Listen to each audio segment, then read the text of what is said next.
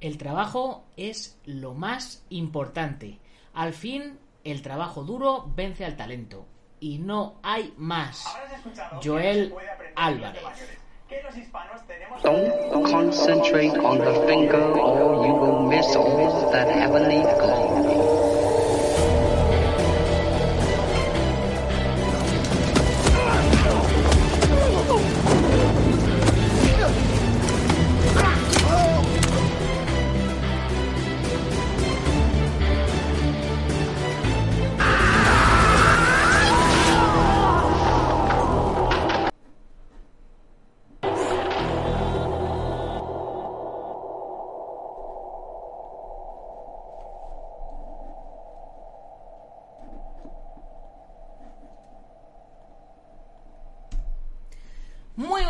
Buenas tardes o buenas noches, dependiendo de dónde nos estés viendo o oyendo. Soy Nacho Serapio, fundador de Dragon.es y te doy la bienvenida a una nueva emisión de Dragon Magazine. Hoy nuestro programa número 817. Siempre me pasa lo mismo con el gráfico. 817. Ya está, cambiado. Bien, Tal como os dije ayer, hoy empezaba con esta frase de Joel Álvarez que me pareció brutal, me pareció una auténtica sentencia. El trabajo es lo más importante. Al final, el trabajo duro vence al talento y no hay más. Joel Álvarez. Vamos saludando a Aitor Carrión, buenas noches a todos, Daniel Ramírez, Dan Nodel News nos saluda también, Fernando García, ¿cómo estás? Eh, bueno, pues eh, sa- saludados, saludados todos estáis, chicos, saludados todos estáis. Bien, hoy tenemos un programita, eh, pues que, que me ha surgido de la, como se suele decir, de la necesidad. Y es que eh, ayer estaba viendo el, un post que subió Tengu, ya supongo que conoceréis a Tengu, que tiene su canal de YouTube con 25 o 30 mil suscriptores ya. Ya le hemos, le hemos tenido aquí. Eh, Fijaros, chicos, si tenéis una marca de, refrescos, este es vuestro momento. Ahora podríais estar siendo patrocinados. Bueno, pues eh, Tengu subió una foto en la cual se le veía haciendo una posición de guardia con, con Sergio Pérez, al cual también hemos tenido en el programa. Y, bueno, pues la gente empezó a comentar un montón. Así que hoy el programa se lo quiero dedicar a todos los que, como yo, estáis tan hasta los www, hasta los webs de la guerra de insultos y bullying y demás que se traen mutuamente Sergio Pérez, que como decía, al cual hemos tenido en el programa, y Jan Lara, que no lo hemos tenido en el programa, pero me gustaría, me gustaría traerlo, sobre todo cuando todo esto pase. Eh, no sé si, si eres segui- seguidor del canal, Jan, o no. Me gustaría entrevistarte, pero ya cuando haya cuando haya pasado ya, ya todo esto. Eh, Estamos conectados por Facebook, eh, así que cuando, cuando sea el momento, eh, pues si te apetece, te hago una entrevista desde aquí. Y bueno, pues precisamente el programa de hoy surge a través de una serie de comentarios de fans y haters de Sergio y de Jan respectivamente en, en una foto que subió Tengu. Que Tengu les decía, oye, me da igual lo que tenga Sergio con, con Lara eh, y este no es sitio para, para discutirlo, ¿no? Pero bueno, eh, subía mucho el tono y, y bueno, y, había una serie de insultos que, me, que, que, que los cuales aparecían y comentaban es que lo que estás haciendo no es de ser un artista marcial, es que eso no es lo que enseñan las artes marciales y cosas así, ¿no? Entonces yo me quedaba pensando y decía ¿y qué sabemos nosotros al final qué es o qué no es un artista marcial? ¿Quién decide quién es un artista marcial y quién no lo es? ¿Quién decide que eso es lo que enseñan las artes marciales y eso otro no lo enseñan las artes marciales? ¿Qué pasa? ¿Que no puede haber artistas marciales que sean maleducados? ¿O, o que una filosofía del arte marcial te enseña a no golpear a nadie y te enseña la filosofía del budismo? ¿Y no puede haber otro arte marcial que te enseñe a golpear a todo Dios y que no sea budista, ni sea pacifista, ni sea nada, que sea un, arte marcial de guerra?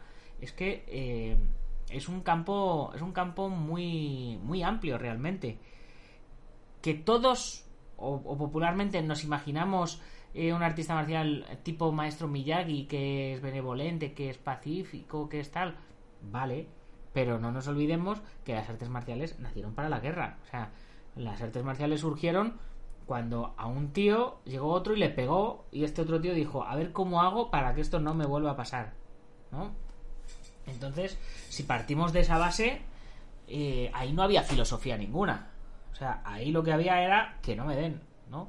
Entonces, pues yo me he puesto a, a indagar un poco por, por Google a ver qué a ver qué decía San Google porque ya sabéis que todo se lo podemos preguntar a Google no a Google a Siri a Alexa a todos ellos les podemos preguntar.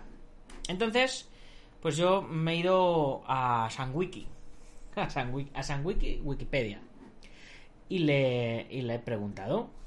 Y le he dicho a ver señora señora Wikipedia bueno realmente realmente se lo he preguntado a Google vale pero Google me ha dicho, yo no soy la persona indicada, pregúntale a Wiki. Y nada, pues ya le he dicho, oye Wiki, ¿qué es un arte marcial? Y esto es lo que me ha respondido.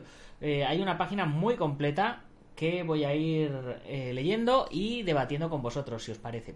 Así que vamos a ello. Arte marcial.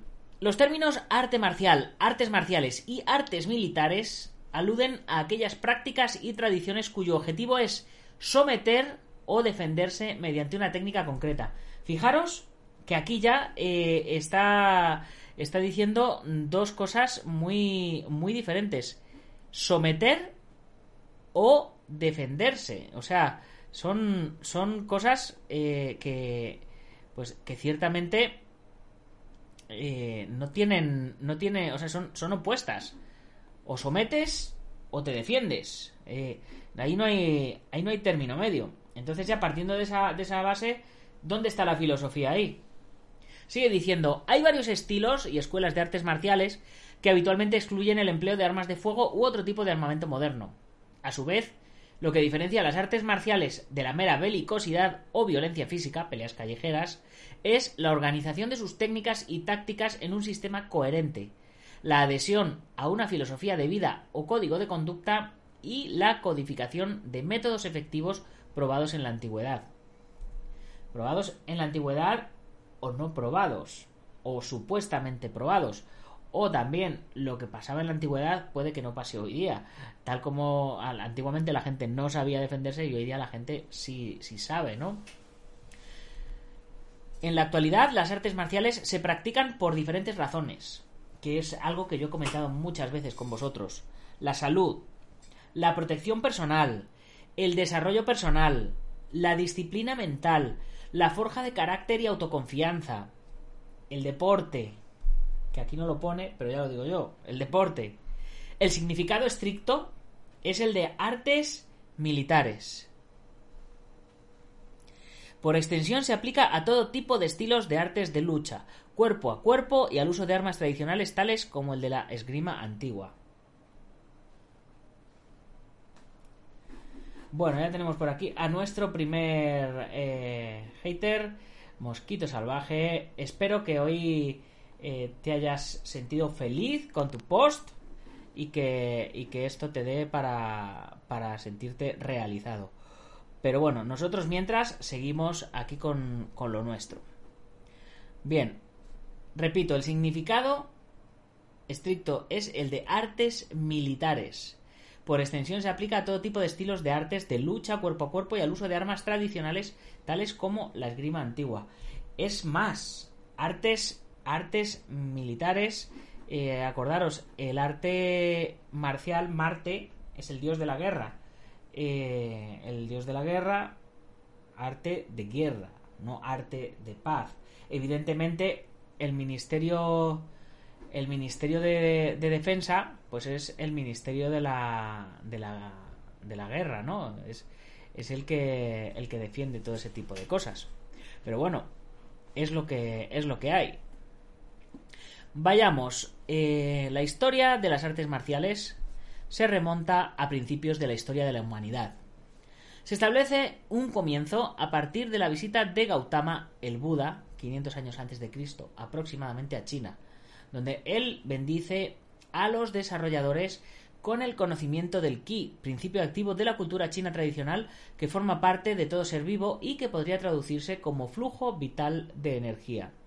Esto los invitó a reflexionar en una nueva manera de movimientos armónicos donde el ki circula correctamente a través del cuerpo y se manifiesta al exterior con belleza, suavidad, facilidad y potencia. A partir del conocimiento de la energía, inicia uno de los desarrollos más antiguos de las artes corporales como herramienta marcial. Pero, recordemos, esto es a partir de Buda, pero antes de Buda existió, existió la lucha en Grecia, existió el pancracio, existió todo, todo, todo ese tipo de cosas. Sin embargo, hasta el siglo XIX no surge el concepto y término moderno de artes marciales, el cual deriva de los caracteres chinos Gusu y Guji. Por su parte, el nombre marcial proviene de Marte, lo que os decía hace un momentito, el dios de la guerra romano. Las artes marciales orientales en algunos casos se practicaban en círculos cerrados o eran distintivas de una élite relacionada con la milicia y la nobleza, como fue el caso de los guerreros samurái, y su contenido iba mucho más allá de lo que constituía el entrenamiento de las tropas. Es lo que hablamos. Siempre decimos que las artes marciales vienen de Oriente, vienen de tal, pero claro, eh, Buda venía de la India, iba para allá. En, la India existía el Kalaripayat. En Roma, pues ya, ya, existían los gladiadores, eh, el Pancration y todo eso. O sea, es decir, las artes marciales son bastante más antiguas eh, que las artes marciales de Oriente. El diccionario chino-inglés de Herbert A. Giles traduce Guji como artes militares. Por su parte, no se emplea el término Gusu hasta 1931. El término también aparece en 1920 en el Japan English Dictionary de Takenobu, en la traducción del japonés Bugei o Bujutsu como el oficio o desempeño de los asuntos militares. Otras pronunciaciones comunes del par de caracteres son Mouseut en cantonés o Botuan en vietnamita. En China, durante el periodo republicano del 28 al 49, los sistemas de lucha chinos se denominaron Guosu o habilidad nacional. El origen del concepto de artes marciales está relacionado con la irrupción de la Edad Moderna en el este de Asia en el siglo XIX. Este fenómeno supuso la transformación de las estructuras sociales feudales, el inicio en el empleo de las armas de fuego, las cuales hacían perder vigencia a las formas tradicionales de lucha, y la desaparición de los principios por los que se regía el mundo oriental. En China y en Corea, por el contrario, durante el siglo XIX y comienzos del XX se veía con desprecio a las artes marciales y a sus practicantes debido al auge del confucianismo como parte de las políticas de Estado. En consecuencia, el componente militar de la nación quedó debilitado. Bien, como, como veis, está todo muy relacionado a la guerra. Hoy día, para nosotros, eh, pues tendríamos que referirnos o tendríamos que volver a, al, concepto, eh, bueno, ya sabéis, eh, lo que hemos dicho, lo que hemos dicho al principio. Salud, protección personal, desarrollo personal, disciplina, forja de carácter, autoconfianza, deporte, hacer amigos, eh, salir, estar en forma. O sea, es que hoy día el concepto original eh, ha desaparecido. Por eso a mí me hace mucha gracia cuando la gente habla de las artes marciales tradicionales. No, es que es que se ha perdido la tradicionalidad, se ha perdido no sé qué. No, no, la tradicionalidad era matar a un tío. Con lo cual ya de base no podíamos hacerlo. Era, eran arte para la guerra y se hacían en un concepto militar. Cuando las artes militares tradicionales perdieron su lugar crucial en el dominio de la sociedad y la defensa del país, se transformaron en una opción para el desarrollo físico y moral de la nación, con objeto de mejorar física y espiritualmente a la población, lo que contribuyó a que se perdiera gran parte del conocimiento de las aplicaciones prácticas de las mismas. En la actualidad, las artes marciales tradicionales orientales aún incluyen la práctica de un código ético preciso que tiene sus raíces en las filosofías de Oriente como el confucianismo chino, el sintoísmo japonés y el budismo zen. Además, algunas artes marciales como el Tai Chi Chuan, se preservan hoy día como una práctica para mejorar la salud física y mental. En China, por su parte, se inventó el Chuanfa o Kung Fu, que dio lugar más tarde al Wushu. En Japón, en cambio, aparecieron los Do o caminos, como el Karate Do, el Judo, el Aikido, el Kendo, el Kobu Do. Y a través de estas disciplinas se desarrollarían más tarde en Corea el Taekwondo, Tangsu Do, Hapkido, Hankido, etc. El éxito de las artes marciales tradicionales que surgieron como una reinterpretación de las artes militares históricas propició que se recuperasen en diversas culturas los sistemas de lucha con y sin armas clásicas. Así en Japón se, diferencian las antiguas escuelas clásicas conocidas como Koryu Budo en relación con las artes marciales tradicionales modernas surgidas tras la restauración Meiji en el 1868 o Gendai Budo y en China las artes marciales han derivado en el Gushu moderno, deporte pues en su momento olímpico, deporte de exhibición. Algunas artes marciales, y en particular las artes marciales originadas en China, Japón y Corea, van más allá de las aplicaciones físicas e incluyen conocimientos de traumatología, regulación psicofísica, chikung, terapéutica, acupuntura, digitopuntura, herboristería y otras áreas relacionadas con la medicina tradicional china. Esto es una extensión natural del arte marcial debido a que a un nivel avanzado las técnicas sacan provecho de un detallado conocimiento de la fisiología y del funcionamiento energético en el organismo del adversario, con objeto de incrementar la eficiencia de las mismas. Recordar que ahora en la comunidad Dragon tenemos curso de anatomía y fisiología para ser un buen monitor. Aitor, comentas, por eso las artes marciales han tenido que evolucionar y reinventarse para poder subsistir y llegar a las personas. Efectivamente, eh, al final las artes marciales son, son algo de una, manera de, expresarse, ¿no? Hoy día. De ahí la parte artística. Ah, no sé si, si esto hablará algo de la parte artística. Jaja, cuidado con el monster, sí. Tenía que haberme traído el, el Spartan que, que tomamos en, en Colombia. Pero bueno, era, era lo que había. Además, los practicantes de diversas artes marciales tradicionales han comenzado a redescubrir los diferentes métodos de construcción de armas antiguas, desde la forja de espadas hasta la ensambladura de catapultas y la elaboración de las torres de asedio, incluida la reproducción de armaduras y vestidos y a investigar acerca de las costumbres y conocimientos tradicionales originarios de estas técnicas.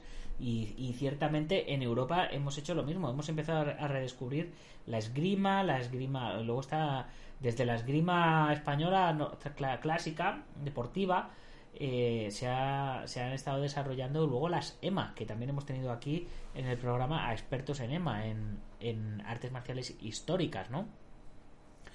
Eh, pues con espada de, mano y media, eh, con, con, espada ropera, con bueno, pues con todo, con todo lo clásico europeo, peleas con armaduras, se ven incluso en jaulas de estas de MMA luchas con armaduras eh, por, por la parte de Europa del Este, en fin.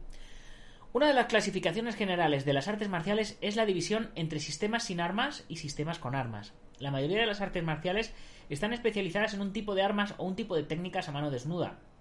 Sin embargo, algunas se declaran sistemas completos con y sin armas. Ejemplos de estas son la mayoría de artes marciales clásicas de China, como el Kung Fu tipo Shaolin o los estilos taoístas, y algunas artes marciales japonesas como el Ninjitsu e incluso más modernas como el Hapkido. Los sistemas con armas incluyen como armas principales el arco, la lanza y la espada.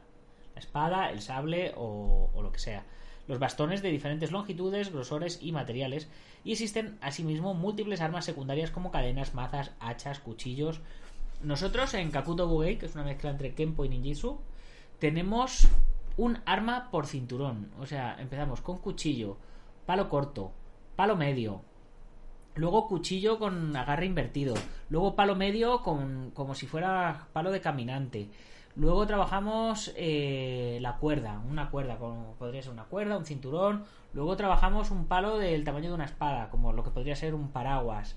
Luego trabajamos los tecos, el yaguara, que, es una cosita que puedes llevar así en la mano, ¿no? Para, para trabajar defendiéndote con pudiendo pinchar y pudiendo presionar. Y por último trabajamos el sable, que es el, entre, entre comillas, el arma del guerrero.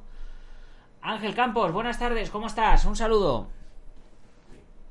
Las técnicas desarrolladas en los sistemas sin armas pueden consistir en golpes como puñetazos, golpes de mano abierta, patadas, técnicas de lucha como los agarres, las luxaciones, estrangulaciones, las proyecciones y las inmovilizaciones, y pueden atender a la existencia o no de armadura por parte del oponente.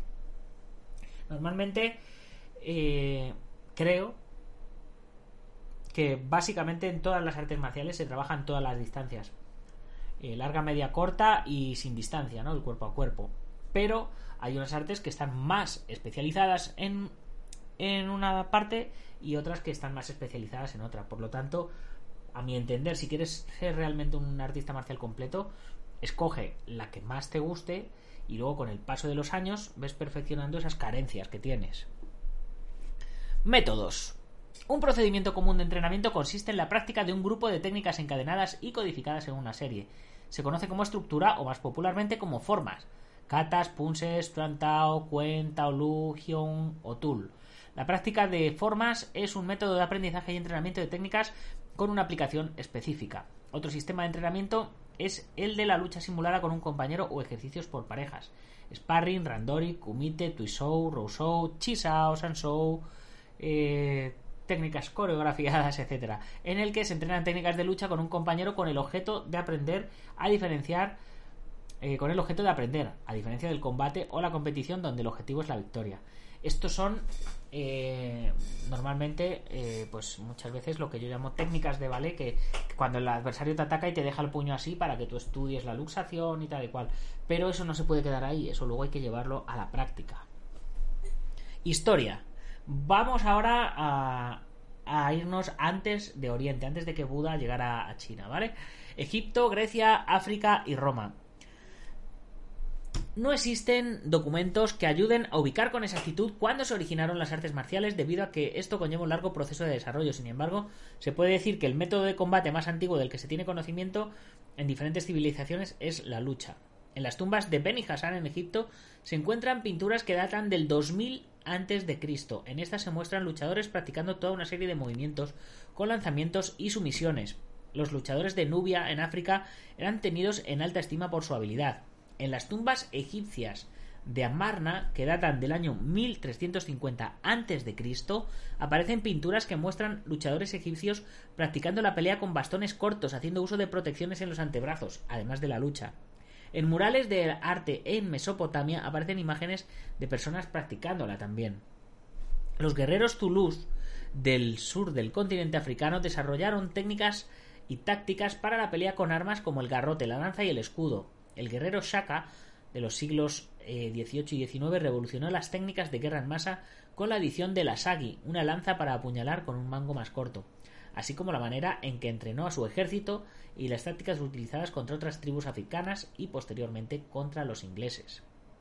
En Grecia se practicaban tres tipos de sistemas de combate que no solo tomaban parte en los Juegos de Olimpia, sino que también servían para mantener el estado físico de sus ciudadanos y prepararlos para la guerra. El boxeo, la lucha y el pancration. Todos ellos métodos de combate. Fijaros, por un lado el boxeo, trabajo de puños, por un lado la lucha, trabajo sin golpeo, y por el otro lado el pancration, mezclándolo todo. Es decir, que las MMA existían ya desde la antigua Grecia, con los gladiadores. En diferentes expresiones artísticas griegas se observan diferentes técnicas de lucha, incluyendo el uso de técnicas sucias como ataques a los ojos y mordiscos. A su vez, debieron de desarrollar técnicas para el uso de armas. En Esparta, por su parte, se enfatizó la práctica marcial desde una edad temprana y, por supuesto, muchos abdominales en Esparta, muchos abdominales. Ya sabéis, tenían todos los abdominales marcadísimos allí. Eh, eh, como ejemplo de su aplicación está el uso de la falange, una formación de combate que le sirvió al ejército griego para la expansión de su imperio. Algunas personas han sugerido que durante la ocupación de la India del año 326 al 321 a.C.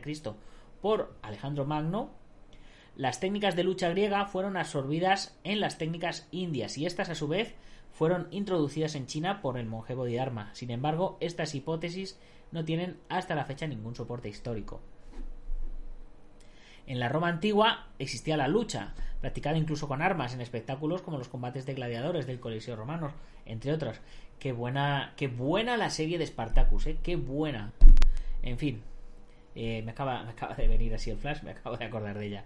El ejército romano hacía énfasis en la pelea en grupos, mientras que los gladiadores eran entrenados en pelea individual. Estos guerreros eran esclavos que debían ser eficientes en el uso de gran número de armas, así como en combate a mano desnuda. Dos tipos de gladiadores famosos son el tracio y el retiarius. El primero se le armaba con una sica, con una espada tracia, con un yelmo y con un escudo pequeño rectangular, parma, del que se publicaron manuales de entrenamiento. Al retirarius se le armó con un tridente o arpón, una red y una daga. A su vez, los gladiadores fueron expertos en boxeo, usaban el caestus y en la lucha, como se ve en los frescos de la época. Un saludo, Alberto. ¿Cómo estás, señor Alberto Hidalgo? Genio y figura. Tú sí que me quieres, tú sí que me quieres. Y ahora ya sí, después de, de Egipto, Grecia y Roma y demás, pasamos a China, Corea, Japón. Artes marciales en China. Referencias sobre las artes marciales en China se ubican en el 2100 antes de Cristo, aunque no se tiene certeza sobre su antigüedad real. La razón de la supervivencia de las artes marciales ha sido el desarrollo de métodos de defensa y ataque en enfrentamientos de tipo físico, preponderando el uso del cuerpo, puños, manos, codos, rodillas, etc., con su máxima expresión en los conflictos bélicos. La asociación con métodos y filosofías religiosas en países como China se dieron a finales de la dinastía Ming debido a la aparición de las armas de fuego, lo que causó que las técnicas de uso de armas blancas, así como la pelea con armas, comenzaran a perder su importancia en el teatro de la guerra. Lógicamente, si yo soy, si yo soy muy bueno, bueno, tranquilo, Neko. Si yo soy muy bueno luchando, eh, si yo soy muy bueno luchando, pero me llega un tío con una pistola, pues se, me acaba la tontería. Y claro, al final el objetivo de una guerra que es ganarla, ¿no? Pues, pues ahí estaba eh, el secreto, ¿no? Como Indiana Jones que le pega que le pega el tiro al otro, ¿no? Durante el fin de la dinastía Ming y durante la dinastía Qing, las artes marciales chinas comenzaron a verse como métodos para mejorar la salud y empezaron a combinarse con las prácticas calisténicas taoístas, el Daojin, además de verse como formas de alcanzar la iluminación. Ya aparecieron referencias al Shoubo, técnicas de pelea, y al Guji, técnicas de guerra, y al Jiji, habilidad de pelear, antes de la construcción, antes de la construcción del monasterio de Shaolin y de la supuesta visita de Bodhidharma a China. La primera mención de la a, participación de monjes budistas en la guerra proviene de los 13 monjes que ayudaron a capturar al sobrino de Wang Xichong, tras lo que Li Ximin, el primer emperador de la dinastía Tang, 618 a 907 después de Cristo, recompensó al monasterio. No obstante, no existe ninguna referencia que mencione un estilo en particular practicado por estos monjes. Y vamos con los monjes budistas. La participación de monjes budistas en actividades de guerra hace pensar que estos no eran monjes en el sentido estricto de la palabra.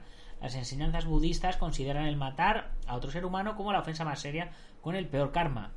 La novela Suiji Zuan, Los bandidos del pantano, menciona a un personaje llamado Lu Zisheng, Lu el Sagaz o el monje loco, un oficial del ejército por haber asesinado a un hombre, se vio obligado a ocultarse en el monasterio de la montaña de Gutang.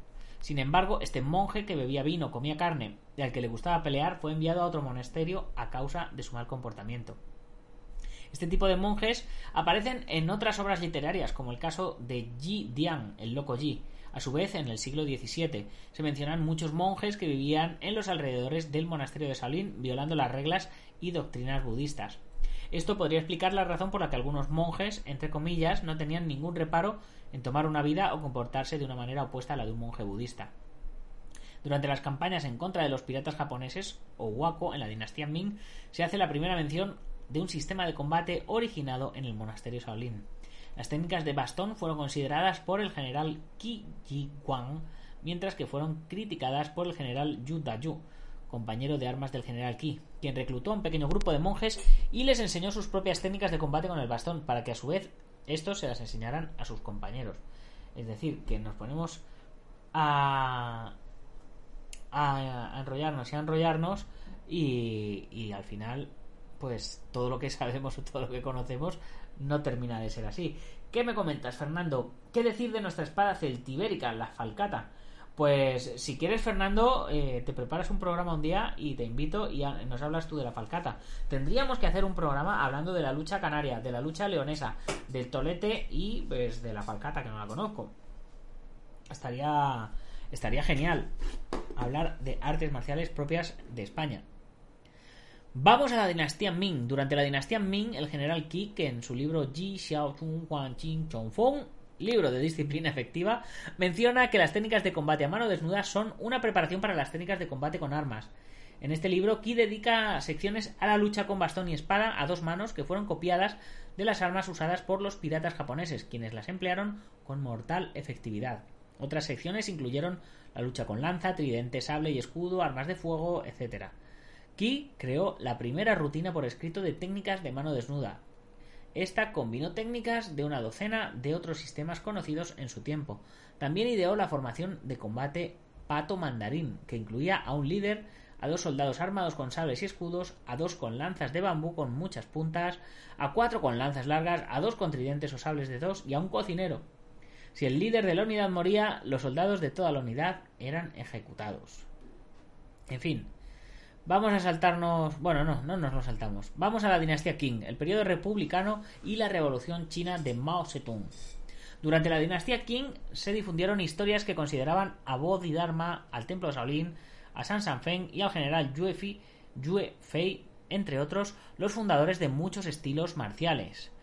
En este periodo se usaban prácticas esotéricas y encantamientos con la creencia de que estos les darían a los miembros de las sectas pseudo-religiosas marciales el poder de resistir las armas de fuego.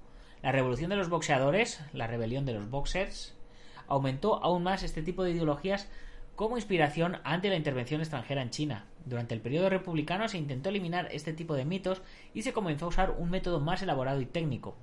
Historiadores como Tang Hao escriben acerca del origen de las artes de combate chino y refutan las eh, eh, creencias que hasta el momento se tenían sobre estos sistemas. La práctica marcial de este periodo también se caracterizó por el rechazo de aquellos elementos de exhibición y su enfoque en la aplicación práctica en combate. Se inauguró la Academia Central de Artes Marciales de Nanking, Zongyang Wushuguang, en 1928, cuyo objetivo era el de fortalecer a la nación mediante la práctica de las artes marciales. En este periodo, a los sistemas de combate chinos se les llamó Kuosu, habilidad nacional. La revolución china, impulsada por Mao Zedong en el 49, cambió todo esto y enfocó la práctica marcial a la exhibición, con lo que se crea el Wushu moderno. Una de las cosas que a mí siempre me ha flipado de los chinos ha sido eh, el hecho de, pues eso, de, meter el, el Wushu de meter el tai chi, de, inculcar eh, el ejercicio físico a toda la nación como parte como parte de su día a día. Si yo fuera un dictador ahí tipo tipo Franco y tal, yo ponía a todo Dios a aprender artes marciales en, en los colegios. En fin, a ver, Fernando, personalmente creo que las historias de los monjes del templo Salín es similar al mito artúrico en nuestro medievo. Las artes marciales chinas también se originan y desarrollaron en sitios distintos a los famosos templos, claro, por supuesto, por supuesto que sí. Y Cornell comenta, la Gladius romana también es española. Claro, porque hubo un tiempo en el que en España no se ponía el sol, ¿no? Vamos a ver artes marciales de Japón. La historia de la evolución de las artes marciales de Japón es escasa. Los registros más antiguos provienen de fuentes chinas. De hecho, mucho de lo que se desarrolló en Okinawa y demás eran pescadores que habían ido a China y habían aprendido en China y lo habían, y habían japonesizado lo que habían aprendido. En la historia del reinado de Wei, del, del 297 después de Cristo, se menciona a cientos de poblaciones que viven en paz en las islas japonesas. En la historia de Han, en cambio, se lee acerca de un periodo de gran inestabilidad y guerra. El sumo.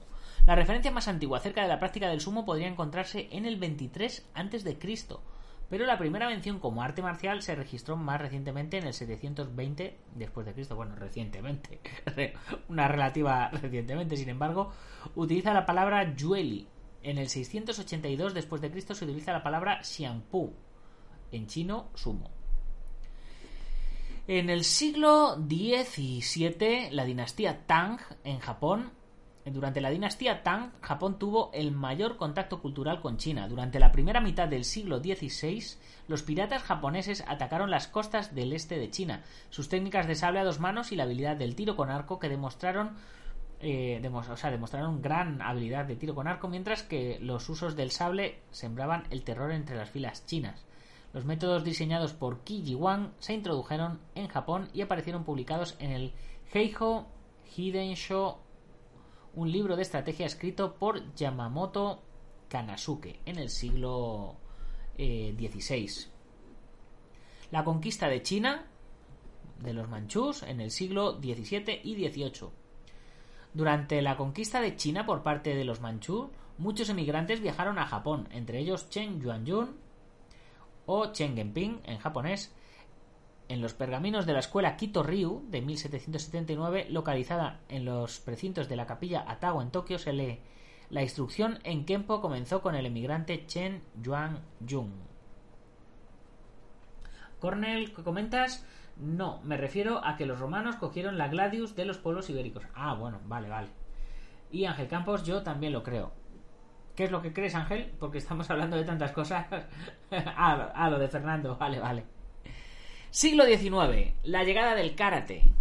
Se modificaron los sistemas de jiu-jitsu, lo que dio lugar al judo de Jigoro Kano, ya de esto hemos hablado largo y tendido, el aikido de Morihei Ueshiba y las técnicas de la isla de Okinawa, el tode y el tegumi, y estos fueron organizados y promovieron la creación del karate, método divulgado por Gichin Funakoshi. Combate con bayoneta de la década de 1930, los métodos de combate con bayoneta japoneses, el Juken Jutsu, fueron estudiados por los miembros de la Academia de Wuosu en Nanking y se incluyeron como parte del entrenamiento tanto militar como civil en los años 30. En Japón, la clase guerrera japonesa o samurai unía la práctica del budismo zen con la de las artes de la guerra. Era lo que todos conocemos como el famoso Bushido, una tendencia que ha continuado hasta nuestros días. Si es que hay que tener un código de conducta, chicos, porque ¿qué somos en la vida sin un código? ¿Qué nos saltamos? Si no tenemos un código de conducta, ¿qué nos saltamos? ¿Qué nos saltamos entonces? hay que tener, hay que tener unas normas para poder saltárnoslas de vez en cuando, ¿no? Eh, durante la restauración del periodo Meiji se originó el código del guerrero japonés Budo. Así, el budismo zen y las artes marciales japonesas sirvieron de apoyo e inspiración en el nacimiento del movimiento nacionalista que conllevó al inicio del expansionamiento agresivo japonés y la Segunda Guerra Mundial. Y ahora nos vamos a otros países, empezando por supuesto por Corea. En la península coreana, la evidencia más antigua de la práctica marcial aparece en tumbas cercanas a la frontera noreste de China durante el reino de Koguryo, 37 a.C. a 668 después de Cristo. Fijaros lo que duró este reino, ¿eh? más de 700 años, una barbaridad. Corea, Corea fue colonizada y quedó bajo el control militar chino entre el el 108 a.C. y el 313 después de Cristo. En algunos frescos se aprecian escenas de lucha del Yueli, que hemos hablado antes, o Kajko en coreano. El rey Sunjo, de 1567 a 1608, ordenó a sus oficiales el estudio del libro escrito por el general chino Qi Jingwan, del cual hemos hablado, y la preparación de un libro similar copiando los métodos de los soldados de la dinastía Ming. El rey Jung-ho, del 700, de 1776 a 1800, ordenó expandir el manual usado por el ejército para incluir las técnicas de combate propias de los japoneses. Este libro se titula Muye Dobo Tonji, Manual Ilustrado de las Artes Marciales. En la introducción de este libro, el rey Junho escribió que el único sistema de combate oficial desde el reinado del rey Kawan Haekun, 1608 a 1623, era la práctica del tiro con arco. ¿Qué dices, Fernando? En Okinawa creo que el Tode se denominaba Uchi Nadi eh, yo creo que no. Eh, en, Okinawa estaba el Okinawa T, ¿no? Eh, que era el Naha T y el Suri T, ¿no? A lo mejor sí, a lo mejor tienes razón. y estoy yo equivocado. El Tode era otra cosa, ¿no? Era lo de agarrar ilustraciones y cosas así, ¿no? Ángel Campos comenta si así es. También cabe mencionar que hubo unos sistemas de lucha anteriores al Tegumi llamados Sumai, del que derivó posteriormente el Sumo. Claro, pero es que Sumai y Sumo eh, habría que ver cómo se escriben en kanji en japonés los dos, porque a lo mejor sumai y sumo se escriben igual y estamos hablando de lo mismo. Solo que de un, de un sumo un poco más prehistórico, ¿no? Los sistemas de combate coreanos como el Tang Sudo, mano de la dinastía Tang, el Warando, el Taekyon, el Neikung, el Kumdo, el Won, entre otros, afirman ser totalmente coreanos y con cientos de años de antigüedad. Sin embargo, Muye Dobo Tonji los contradice considerando el nacimiento de las artes marciales coreanas actuales bajo influencia china o japonesa en su gran mayoría. Y los que vemos el bosque desde fuera, eh, digamos que lo entendemos así, y, realmente lo vemos lógico. Pero claro, cuando alguien quiere hacer un poco de patria, pues pues hacen, hacen eso y, tratan de borrar lo, anterior. Sí, el, el surité, najate y tomarite, sí, sí, efectivamente, Fernando. Había en Okinawa el surité, el najate y el tomarite. Otros países. Un ejemplo de otros sistemas de combate que también ayudaron en la formación de imperios es el método de la lucha Bok de la nación mongol, de la cual ya hemos dedicado un programa entero a ello. Los ejércitos mongoles utilizaban la práctica de la lucha, los juegos a caballo y las competiciones del tiro con arco para mantener a sus tropas en perfecta forma física. En la actualidad, como ya comenté en el otro programa, aún se practican estas habilidades durante la celebración del festival de verano conocido como Nadam. En 1925, no, en 1295, ya no veo, se publicó en Alemania el manual más antiguo del que se tiene conocimiento, el cual contiene técnicas para el combate con espada y escudo, entre muchas obras de este tipo publicadas en el continente europeo. En la Edad Media, en Europa, se publicaron manuales de combate como el Flos Duellatorum, la flor de la batalla, en 1410, en la cual se describen técnicas con y sin armas. En las sagas vikingas se discuten por su parte tácticas de combate además de estrategia. En Tailandia y en Camboya se originaron lo que hoy día se conoce como Muay Thai o boxeo tailandés y el Bokator. Sin embargo, no existen fuentes fiables que narren los orígenes de este método de pelea. Otra forma de lucha que comparte el origen tailandés es el Krabi Krabon, el cual se enfoca en el uso de armas como el bastón, el escudo y los sables dobles, entre otros. En la India existen dos tradiciones marciales consideradas como las más importantes, la tamil, dravidiana, y la sánscrita del Danur Veda, verdad sobre el arco. En la primera se tienen poemas escritos entre el 400 a.C. y el 600 después de Cristo, donde se mencionan conflictos bélicos en el sur del país. Los guerreros entrenaban en el uso de la lanza, la espada y el escudo. Por otro lado, en la tradición sánscrita, el uso del arco y la flecha se consideraban como la más importante como se ven en los escritos indios Mahabharata y el Ramayana. En los capítulos del Danur Veda, en cambio, se exponen temas tales como la organización de divisiones militares con carruajes de guerra, elefantes y caballos, infantería y lucha. También se describen cinco tipos de armas. A su vez, algunas tradiciones que han sobrevivido hasta la fecha son el Barma Ati, ataque a los puntos vitales, el Kyuso, y el Silamaban, pelea con bastón. La tradición Tamil Nadu, el Kalaripayat, de la provincia de Kerala, que en la actualidad no incluye el combate libre, sino que se realizan combates preestablecidos. El Musti, la lucha, el Dandi, pelea con bastón en el norte de la India. Y bueno, otros sistemas de pelea del continente indio son aquellos practicados por los Silles, a los cuales se les llama Gatka. En Rusia, la necesidad de enfrentarse a diversos enemigos bajo condiciones adversas de clima y terreno llevó a desarrollar técnicas de lucha versátiles e instintivas por parte de los cosacos. Así se empezó durante la primera mitad del siglo XX una acumulación de eh, técnicas que dio origen al sambo. Y asimismo existen otros sistemas de combate de reciente divulgación como el Kali Arnis Eskrima en Filipinas, el Silat de Indonesia, que aún no han sido, y otros que pues eso, que seguramente aún no han sido divulgadas o estructuradas en profundidad o promocionadas como deportes de combate en Occidente. Pero eh, estoy seguro que hay muchas que todavía no conocemos. Y antes de terminar, vamos a ver qué nos cuentan del el enfoque de las artes marciales en el siglo XXI. A finales del siglo XX surgieron diversos sistemas híbridos, es decir, derivados de las artes marciales tradicionales que abarcan el combate militar o los deportes de combate algunos de reciente creación y desarrollo, como el Gran Maga israelí, el Jiu-Jitsu brasileño, el Lima Lama samoano, el kickboxing japonés, el japonés, no el americano, el Hapkido coreano, el Jeet Kune Do de Bruce Lee, las MMA, el caso del sistema ruso, que fue recuperado eh, ya que durante la época soviética fue prohibido solo para los Spetsnaz y y bueno, pues eh, infinidad de, sistemas modernos de corte clásico que, se han ido desarrollando, porque al final, hoy día, como hablábamos, pues me vuelvo a remitir a, lo que hablábamos al principio. Eh, ¿Qué son las artes marciales? Los términos de artes marciales son aquellas prácticas y traducciones cuyo objetivo era someter o defenderse mediante una técnica concreta, aunque hoy día eh, se practiquen por otras razones salud, protección personal, desarrollo personal, disciplina mental, forja de carácter, autoconfianza, deporte, conocer gente, eh, adquirir habilidades, mm, dedicarte al cine, no sé, hay, hay miles de, posibilidades. A ver qué decía Fernando, pero en la lengua okinawense el tode Okinawa se le denomina uchinadi. Corrígeme si me cuelo. A lo mejor soy yo el que no, el que no lo sabe, no te, no te puedo corregir, Fernando.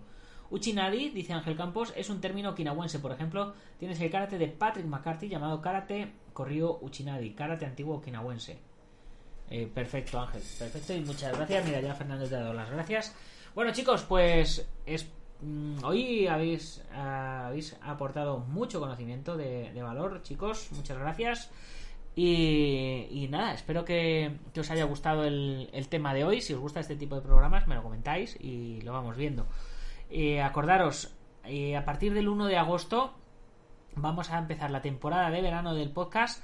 Eh, serán episodios grabados, serán más cortitos, 10-15 minutos, no, no más, donde iremos desarrollando como ya hicimos antiguamente con el libro de los cinco anillos, con el Tao de Jeet etcétera, iremos desarrollando los diferentes capítulos del arte de la guerra y viendo cómo podríamos aplicarlos desde mi humilde punto de vista personal a lo que sería combate singular, a lo que sería defensa personal y a lo que sería pues una pelea o una estrategia a, gran escala, ¿no? Para conseguir objetivos eh, en sí.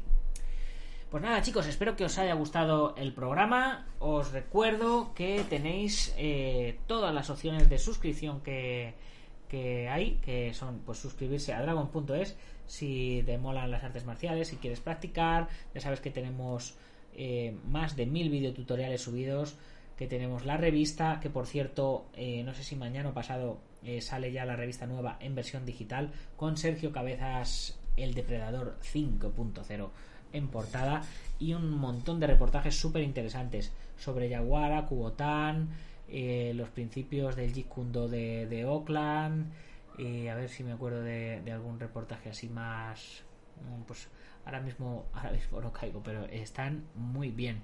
Eh, qué ha pasado con el cine de artes marciales en la actualidad un reportaje muy interesante de, Iván Fernández también. Y bueno pues todo todo lo que nos ha dado de sí esta cuarentena lo tendremos en, en esta revista. Ángel Campos llevo poco tiempo siguiéndote pero prometo que seguiré haciéndolo. Genial. Pues eh, os recuerdo opciones de suscripciones, lo que os decía, suscribiros a la comunidad Dragon. O si os mola el rollo del cine, eh, ya sabéis que estamos preparando una peli y si nos queréis apoyar con la peli, que es una peli low cost, pero va a tener castañas por un tubo y, risas por un tubo, la protagonizamos Marín y yo. Eh, si os apetece colaborar y participar, eh, pues os metéis en el canal de YouTube y le dais al botón de unirse, no al de suscribirse, al de unirse. Y luego, pues, si os queréis convertir en patrocinadores del podcast, pues os metéis en dragon.es barra suscripciones y ahí veis todas las opciones que, podéis, que podéis tener. Y poquito más que deciros. Mencionar a los patrocinadores. Eh, porque como digo siempre es de bien nacidos ser agradecidos IPM International Martial Unión del maestro Martín García Sihan eh, Marín con Bubenki Dojo en Yuncos, Toledo. Antonio Delicado de la Mitosis Internacional Coso Ryukempo Asociación, Joaquín Valera de Jamillo Jaquido, eh, Taz Academy de David Armendariz, Guamay.net, Alberto Hidalgo, que siempre le tenemos por aquí, y por supuesto Ubentex, plataforma número uno de gestión integral de torneos y de gimnasios. Y ahora sí que sí, chicos, me voy a cenar, que ya es hora. Mañana más y mejor. Ya sabéis, si os ha gustado el programa, compartirlo con vuestros amigos y si no, compartirlo con vuestros enemigos, pero compartirlo, darle al like, suscribiros y todas esas mierdas. Mañana más y mejor. ¡Gámbaro!